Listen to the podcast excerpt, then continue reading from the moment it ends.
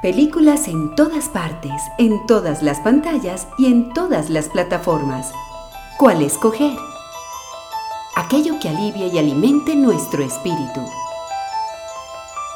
Para que el cine nos salve de la realidad, Radio Cinema. En Cámara FM, Radio Cinema. Cine conversado con Santiago Gutiérrez y Samuel Castro.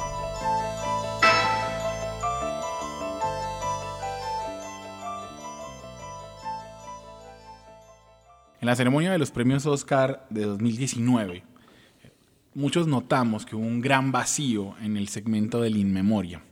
Un vacío justificable porque justamente la persona que faltaba se había muerto el día anterior y era difícil que el editor del segmento pues seguramente incluyera secuencias y buscara el tiempo y demás, pero también un vacío inexcusable para la academia, porque la persona que faltaba era una de esas que había hecho muchísimo en la historia del cine por cambiar cosas, porque había introducido elementos que fueron revolucionarios de muchas maneras y que hoy siguen siendo importantes, elementos como eh, la interacción entre un personaje real y un personaje animado en una secuencia, el hecho de que pensemos que se puede eh, danzar en las paredes con un con unos trucos de utilería, o simplemente el sacar la cámara a las calles y convertir a, la, a, una misma ciudad en protagonista de, de, un género que normalmente era de estudio, como el musical.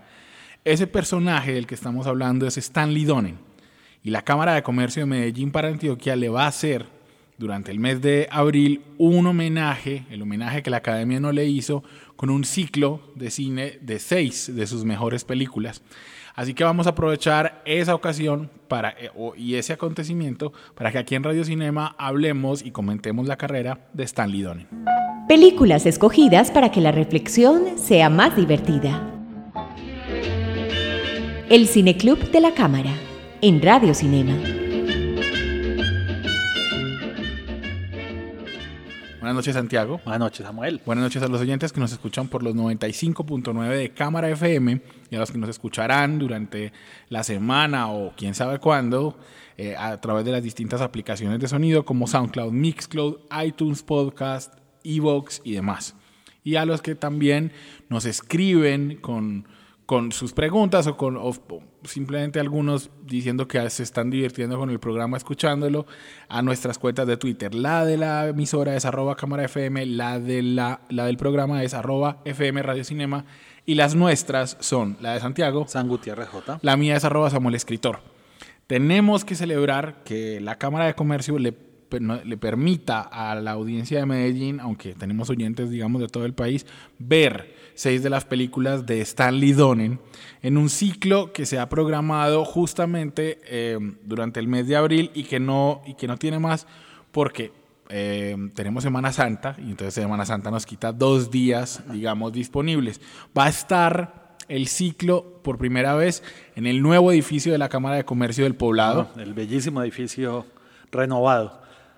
Exactamente, ahí vamos a tener funciones los jueves a las seis y media. Así es. Y los viernes en el auditorio del centro de Medellín, eh, en el horario habitual también de las seis y media, con un público que ya, ya nos ha acompañado muchas veces. Así es, así es, que ya, ya el horario habitual. Digamos, la novedad aquí es que la programación de los miércoles se trasladará para el poblado los jueves. Sí, porque habría, había que buscar, digamos, un un, digamos, un huequito para que las personas del poblado pues también tengan acceso a esta programación. El ciclo está compuesto por eh, la primera película que dirigió Stanley Donen eh, a dúo con Jim Kelly, ya hablaremos de eso más adelante, pero para mencionarlas, eh, que es On the Town. esa película se proyecta hoy, a la, se proyectó hoy, todavía deben estar en ella, Santiago, si, si, empezaron tarde, en, en el poblado mañana estará Singing in the Rain de 1952. Un clásico, reclásico. Hablaremos de él eh, más adelante.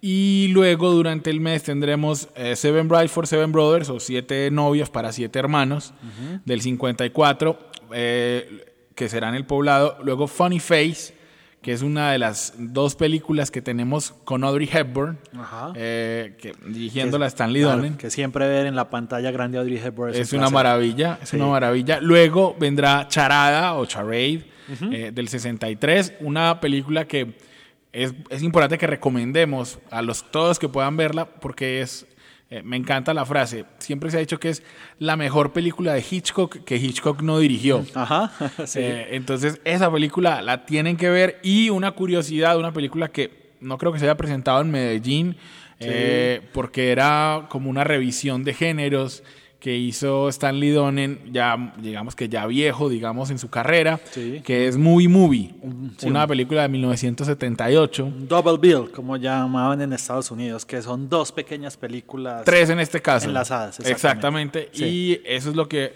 esa es la película que cierra eh, este ciclo de Stanley Donen y que nos permite decir que aquí le hicimos más o menos un homenaje, digamos, por lo menos al que eh, como el que se merecía una figura tan importante como Stanley Donen. Están todos invitados al ciclo de la cámara eh, y los oyentes que no son de Medellín, pues perdonarán la cuña. Pero digamos que vamos a ver justamente por qué este ciclo se hizo y por qué Stanley Donen es tan importante en la historia de Hollywood. Nos hacen reír, soñar y llorar. Aún así, no los conocemos. Personajes del cine en Radio Cinema. Bueno, Santiago, eh, uno tiene un- un montón de prejuicios y uno piensa que un coreógrafo, uno de verdad, yo normalmente digo, no, un coreógrafo eh, o es bailarín de danza o es gay o no sé qué, y Stanley Donen, Stanley Donen se sale, digamos, de, de esos parámetros, como muchos se salían de esos parámetros en ese momento. Sí. Eh, además, hizo tantas cosas antes de los 24 años que uno de verdad lo que dice es qué hemos hecho con nuestra vida. Lo, lo digo porque, porque Stanley Donen eh, nace en 1924, en abril 13 de 1924. Sí. Eh, estamos diciendo que dirigió una de las obras maestras del cine en el 52, o sea que tenía 32 años cuando dirigió Singing in the Rain, Eh, y que a los 16 años su mamá lo anima a irse para Nueva York después de estudiar eh, un- danza un rato. Me estoy adelantando porque, por supuesto, ¿qué fue lo que lo hizo estudiar danza? Eh, a, a Stanley Donen adoró una película de, de Fred- con Fred Astaire. Ajá. Él dice que la vio como 30 veces, digamos. Eh, era, algo, era algo que se llamó Flying Down to Rio. Sí. Esa película eh, lo inspiró a estudiar danza, lo inspiró a, a- a dirigir sus propias películas con una cámara de 8 milímetros que le había regalado su papá. El papá, eh, que se llamaba Mordecai Moses Donen, Ajá. más judío no podía ser, porque la mamá era, eh, el apellido de la mamá era Cohen. Sí, Cohen bastante. Esto, digamos, es importante porque él después se alejaría, digamos, del culto judío porque sufrió mucho bullying en su infancia, antisemitismo, ahí en South Carolina, de donde, de donde él nació. Eh, Sí, él dice que sí, que él era, pues que había por ahí cinco judíos en el colegio. Y entonces a todos les hacían bullying terrible. Eh, y eso, eso hace que en algún momento se declarara ateo. Eh, pero eh, eh, digamos que el- lo que también hizo eso es que se volviera un fanático del cine, o sea, para evitar el bullying, entonces se quedaba viendo películas o se metía a los teatros a ver presentaciones de comedias, de thrillers, de, de westerns, y lo hizo un aficionado muy, a muy temprana edad con un conocimiento muy grande, porque es que cuando uno cuando uno lo que escucha es alguien ve una película musical y quiere imitar a Fred Astaire, entonces por eso toma lecciones de baile. Estamos hablando de un, de un pelado que rápidamente decidió que lo suyo era el espectáculo. Así es, así es. Y digamos en este primer acercamiento, eh, como parecía lógico, alguien aficionado a, los musicales sería por Broadway. Primero como aficionado, después hizo unas pequeñas audiciones para unas eh, eh, producciones. Vamos a, Ah. expli- va- yo a explicar una cosa, solo una cosa, y es que Era muy com- hay mm, algo que es muy común, digamos, y es que nosotros generalmente no vemos a los bailarines de fondo. Exacto. Los Eh, que llenan también los coros. ¿cierto? Exactamente, exactamente. Por eso se ve tan lleno. Por eso se ven tan llenos los musicales. Sí. Y uno no se fija en ellos, pero todos ellos son bailarines. Eh, Stanley Donen fue parte de esos coros, inclusive cuando ya era coreógrafo. Y conoce a George Abbott, que era un director emblemático de Broadway en aquella época. Y él lo empieza a llevar como un asistente de, de escenario, o de, sí, como coordinador de escenario, coordinador de piso, sería algo así. Fue, Eh, en, fue en esos años también que conoce a Jim Kelly. Exacto, y, y porque sí, Jim Kelly, digamos, siempre le tuvo una ventaja a Donen porque era más pinta y era más carismático. Y era mejor bailarín. Y era mejor bailarín, entonces eso lo fue tirando, incluso hasta el día de hoy hay una discusión de los fanáticos de Jim Kelly por debajean a Donen diciéndolo que era simplemente un chico con buenas ideas, pero el- que realmente el talento era Jim Kelly. Sí, pero ahí es cuando yo digo, no, no es tan cierto. Yo voy a ser un defensor de Donen, porque cuando a uno se le ocurre la idea de un, de un baile, no importa si uno no es capaz de realizarlo, pero quien tuvo la idea es, digamos, el creador, el que tiene la mente eh, creativa. Y Stanley Donen, eso fue lo que hizo. En eh, Co- Cover Girl, que es una película del 44, sí. eh, a él se le ocurrió esa secuencia en la que Jim Kelly baila con su propio reflejo. Alter Ego eh, Sin, es como se ha Ajá. llamado, o la escena del Alter Ego. Sí, eh, eh, esa película la dirigió Charles Vidor. Estamos hablando de los 40, hoy parece una cosa supremamente inocente lo que hacen en la película porque es simplemente sobreponer a, a Jim Kelly bailando, mm, digamos en transparencia, por, por explicarlo de una manera eh, entendible para todos, pero pues, en el 44 era una idea absolutamente transgresora. T- Tanto que Charles Vidor, que era el director, dijo, no, yo, esa vaina no puede hacerse. Y entonces Stanley Donen dice, no, yo la dirijo. Eso ya hace que, que, que, que Stanley Donen se convierta en una figura importante. Ahí ya tenía contrato con la MGM y trabajaba, digamos, con Arthur Freed, que era el productor en ese momento y el, el- al que se, el que está detrás de toda esta época gloriosa que vendrían en los 50 para los musicales. Eh, y además ya estaba teniendo mucho éxito Jim Kelly. Entonces Jim, ellos se, se hacen amigos, después pelearían, por supuesto, pero se hacen amigos y Jim le dice, oíste, te necesito para que vos me coreografies unas, unas secuencias. Era usual que el coreógrafo dirigiera las secuencias de baile. Ajá. Porque, por supuesto, el director no tenía ni idea cómo se iban a mover los Exacto. Al bailarines. dirigir decís, la postura de las cámaras, incluso la edición. Em, ahí digamos una, una que es Anchors Away en el 45, que es la película donde está Kelly con Frank Sinatra, donde está esta escena en la que Jim Kelly baila con Jerry, el de Tommy Jerry, en la animación. También una cosa brutal para la época pensar que podía bailar con, con un... Y esa es una idea de Donen, claramente, y es Sí. el quien después se va a la sala de edición incluso a editarla. Se demoraron un montón porque la querían hacer era con Mickey Mouse. Ajá. Pero finalmente Walt Disney, viejo zorro, dijo, no, ni por el diablo. O sea, yo no le voy a dar una, no, no, no voy a licenciar para una película de MGM a un personaje mío, ni por el berraco. Ajá. Entonces por eso terminan haciéndola con el ratoncito Jerry. Eh, vienen después de la guerra, viene Kelly que trabajó en la guerra como fotógrafo. Stan Leonin se salvó porque sufría depresión alta. Y le da a Arthur Freed la oportunidad por fin de dirigir y hacen On the Town. Sí, co-dirigir. Exacto, sí. Codirigen, es decir, Jim Kelly y Stanley Donen. Sí. Eh, On the Town solamente tuvo una semana para hacer secuencias al aire libre, pero eso no era lo usual. Es decir, todas las secuencias de los musicales, especialmente las secuencias de baile, se hacían en estudio. Así es. Porque el estu- en el estudio les permitía marcar. Marcar ciertos lugares, de aquí se comienza, de aquí se termina. Las cámaras estaban sobre rieles, entonces era muy fácil, digamos, que la marca siguiera a- eh, al, al bailarín. En la calle, eso es un complique más bravo. Vos no puedes poner ciertas marcas en. en, eh, ellos sí lo hicieron, hicieron, pusieron marcas en el cemento. La secuencia es muy, muy larga. Tuvieron una semana solamente, eso fue lo que les dijo Arthur Fried. Ok, les doy una semana para que hagan los exteriores.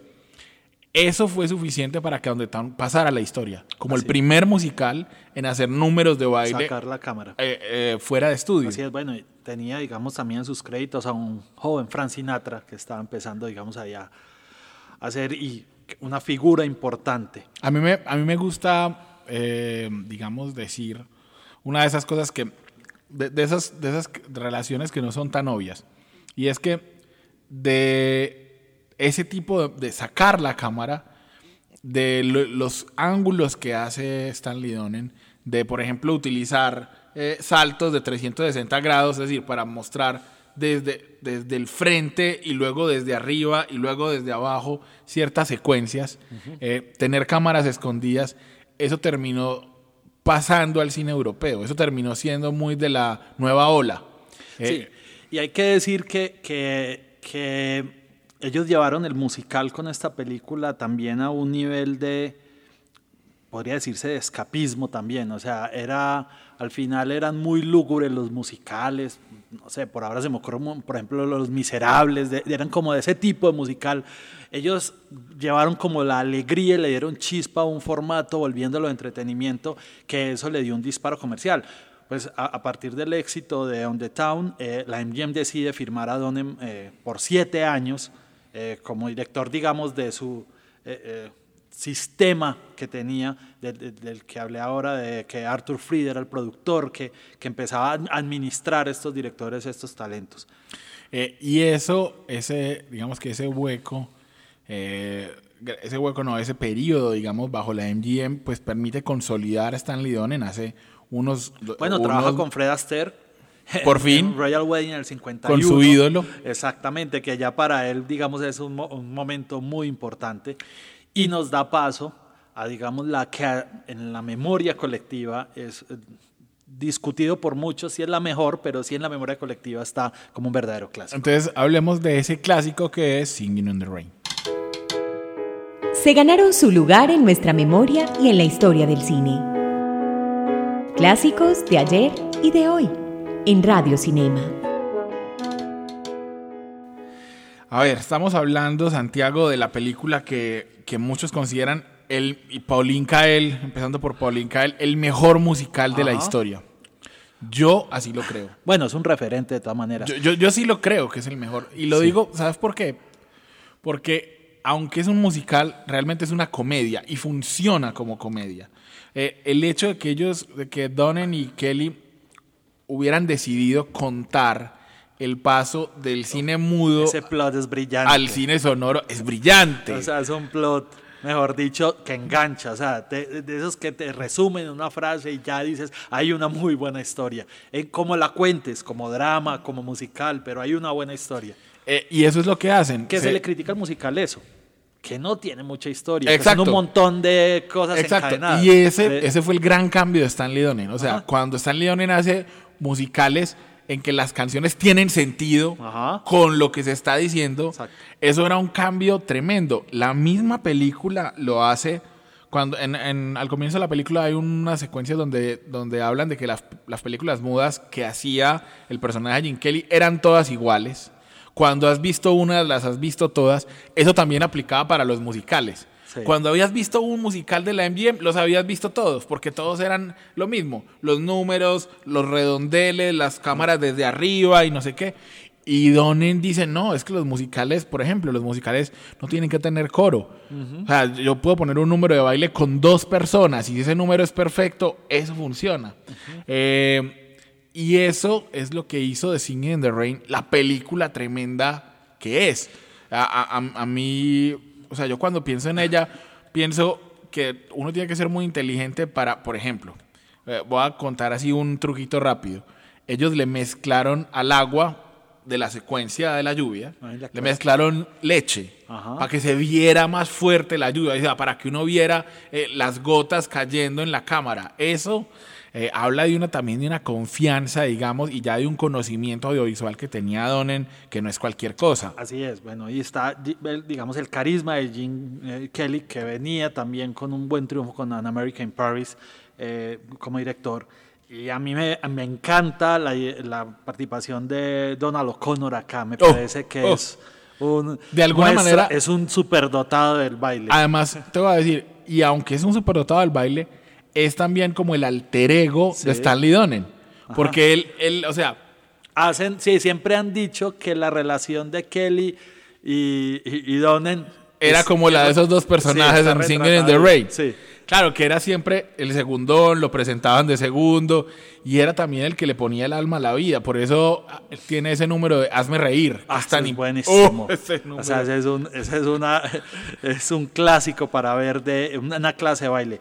La película, a pesar de que tuvo una, taquilla de 7.6 millones, que es muy buena para la época, solo hasta finales de los 70 la crítica lo empezaría a adoptar se convertiría. No fue un éxito inmediato eh, la película, pero hasta hoy lo que la convierte en clásico, que estamos hablando de ella, y que uno ve, por ejemplo, películas como La La Land, que para mi compañero Samuel es un clásico, que tiene un montón de referencias inspiradas en esta película, un verdadero clásico. Eh, a ver, Santiago, precisamente por eso es un clásico contemporáneo. Por eso hablamos de nuevos clásicos.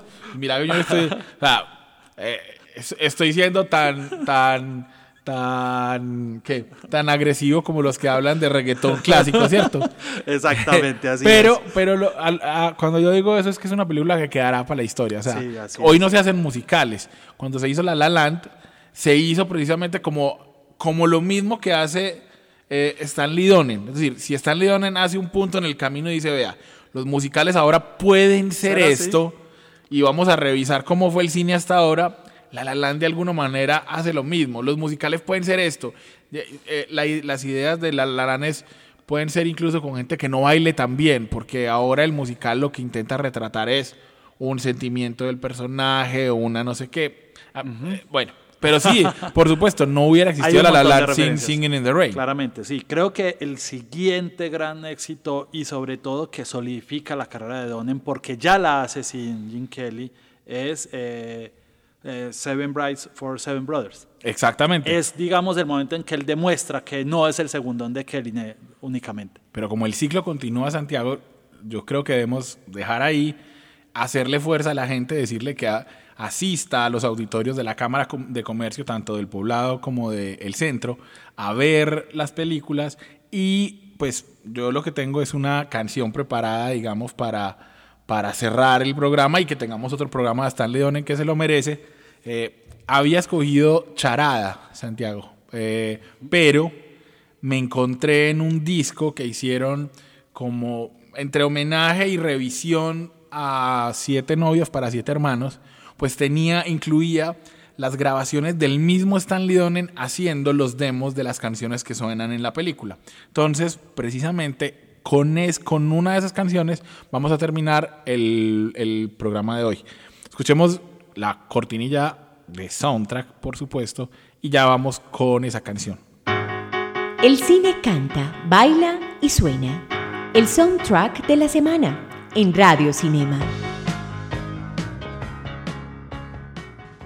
Bueno, Santiago, como te lo estaba diciendo, eh, el próximo programa va a comenzar, vamos a dejar ahí hasta la historia de siete hermanos, siete novias para siete hermanos, siempre lo digo mal, eh, pero vamos a cerrar con una canción que se llama When You Are in Love, cuando estás enamorado, que Stanley Donen canta eh, para que los músicos sepan cómo deben hacerlo en un demo que vamos a escuchar ahora para cerrar este programa en homenaje a un señor que fue mucho más revolucionario de lo que normalmente eh, se dice, digamos, que debería tener, que debería, que debió haber salido en el In Memoriam del Oscar.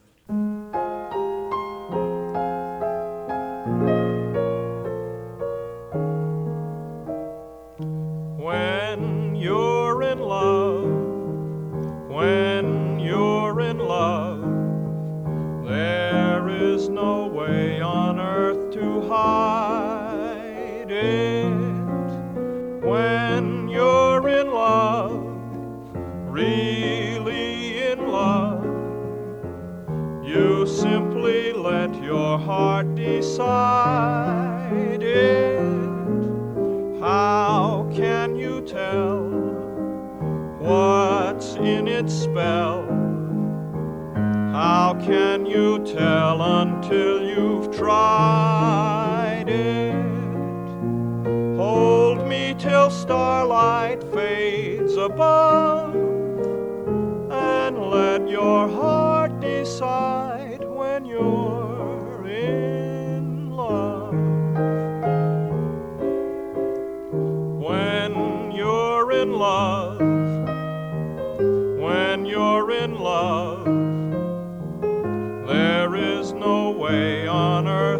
hide it. When you're in love, really in love, you simply let your heart decide it. How can you tell what's in its spell? How can you tell until you've tried it? Hold me till starlight fades above